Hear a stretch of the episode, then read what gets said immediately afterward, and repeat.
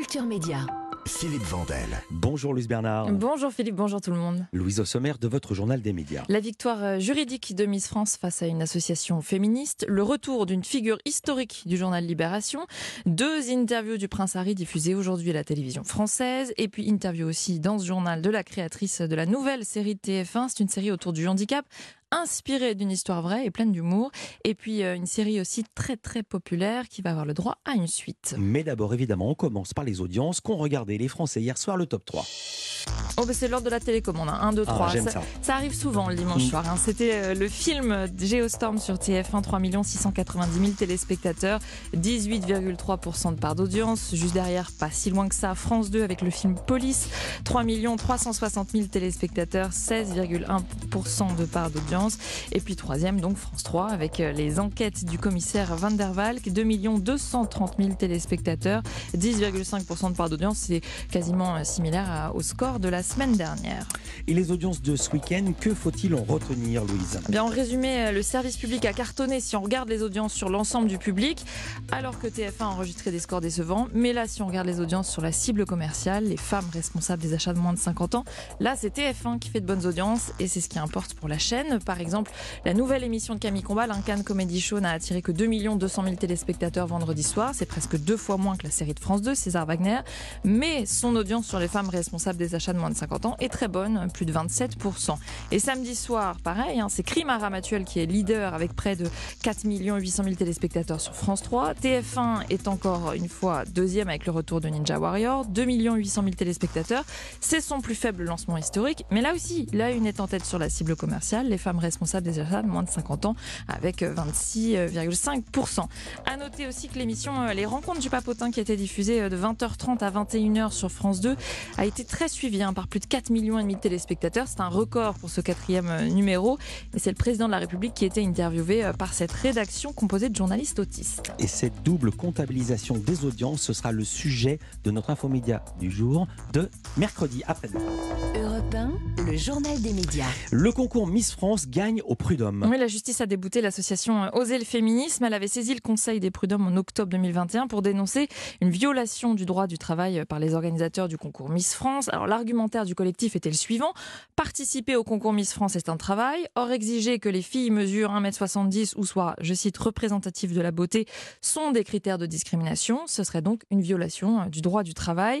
Ce procès, en fait, c'était une manière indirecte pour l'association de dénoncer euh, le caractère sexiste du concours. Mais le raisonnement n'a pas convaincu la justice puisque le Conseil des prud'hommes a débouté Oser le féminisme. Une décision, je cite, intolérable qui fait perturber un processus, perdurer un processus de recrutement discriminatoire et illégal. Voilà la réaction de l'association. Les sociétés organisatrices de Miss France, elles ont réagi aussi de leur côté. Elles se disent heureuses que leurs arguments aient été entendus et ajoutent que Miss France reste attachée à la mise en avant de toutes les femmes. Fin de citation. En bref, l'un des cofondateurs de Libération est de retour dans son journal. Et la plume de Serge Julie, 80 ans, reprend du, service pour le, quotidien. Le journaliste écrira des billets politiques à partir du 23 janvier. Un retour 17 ans après son départ de Libération. À l'époque, il avait été poussé euh, vers la sortie par l'actionnaire, Édouard de Rothschild. Serge Julie a confondé le journal euh, il y a 50 ans, hein, puis l'a dirigé euh, pendant plus de 30 ans.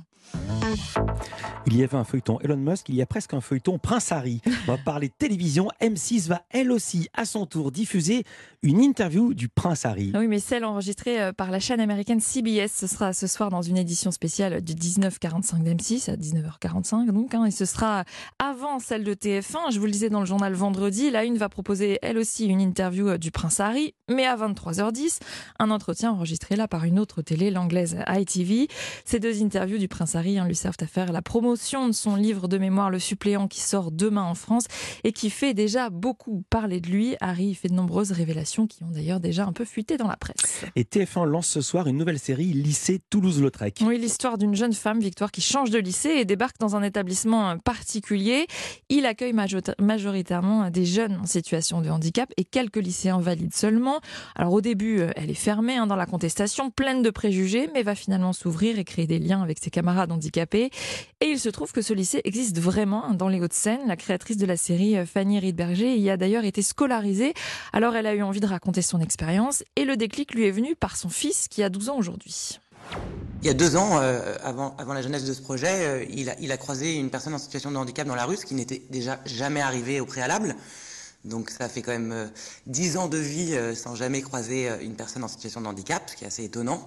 Et par ailleurs, il avait été assez bousculé et, interloqué. Et, je, me suis posé la question, je me suis dit comment c'est possible alors c'est mon propre enfant et que moi j'ai été amené à vivre cette expérience et pour le coup moi je ne vois plus le handicap, puisse être aussi dérouté. Et je me dis, il y a quelque chose à faire. Aujourd'hui, il faut, il faut euh, rendre euh, ces gens visibles et, et, pour ne plus être étonnés, voire même parfois apeurés. La télé est un excellent moyen pour le faire. Qui plus est quand on a la chance d'être sur une chaîne comme TF1, en prime. Et le tournage a d'ailleurs eu lieu dans le vrai lycée et certains des acteurs et actrices sont d'anciens élèves en situation de handicap. Alors la série aborde forcément des problématiques hein, autour du handicap, mais elle est aussi très vite une série sur les adolescents tout court et ce qui les anime hein, à cet âge-là. Et puis elle est pleine d'humour. Et comment fait-on justement pour écrire une série humoristique sur le handicap Eh bien pas de difficulté pour Fanny Riedberger qui s'est directement inspirée de ce qu'elle a vécu. Et il se trouve que, que, dans cet établissement, l'humour, l'autodérision est vraiment la philosophie de vie.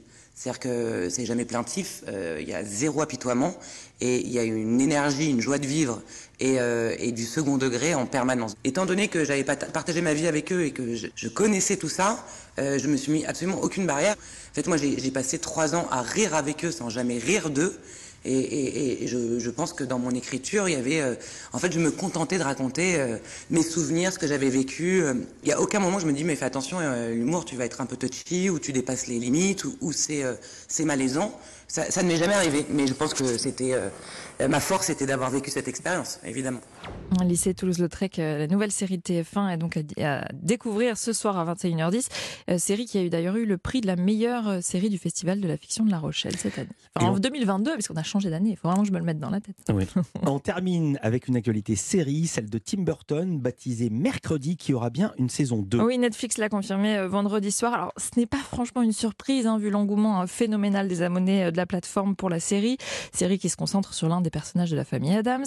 Il s'agit, rappelez-vous, du troisième meilleur lancement de l'histoire de Netflix, je vous l'avais dit dans ce journal, avec plus d'un milliard de vues en un peu moins d'un mois. La seule petite incertitude, en fait, c'était si la saison 2 allait bien être disponible sur Netflix comme la première, car le studio à l'origine de la série, MGM, a entre-temps entre -temps été racheté par Amazon. Or, la firme américaine possède sa propre plateforme, Prime Video. La presse américaine avait donc évoqué la possibilité d'un transfert, mais il n'en a, il en a visiblement rien. Merci beaucoup, Luce Bernard. À demain pour un nouveau journal des médias. À demain.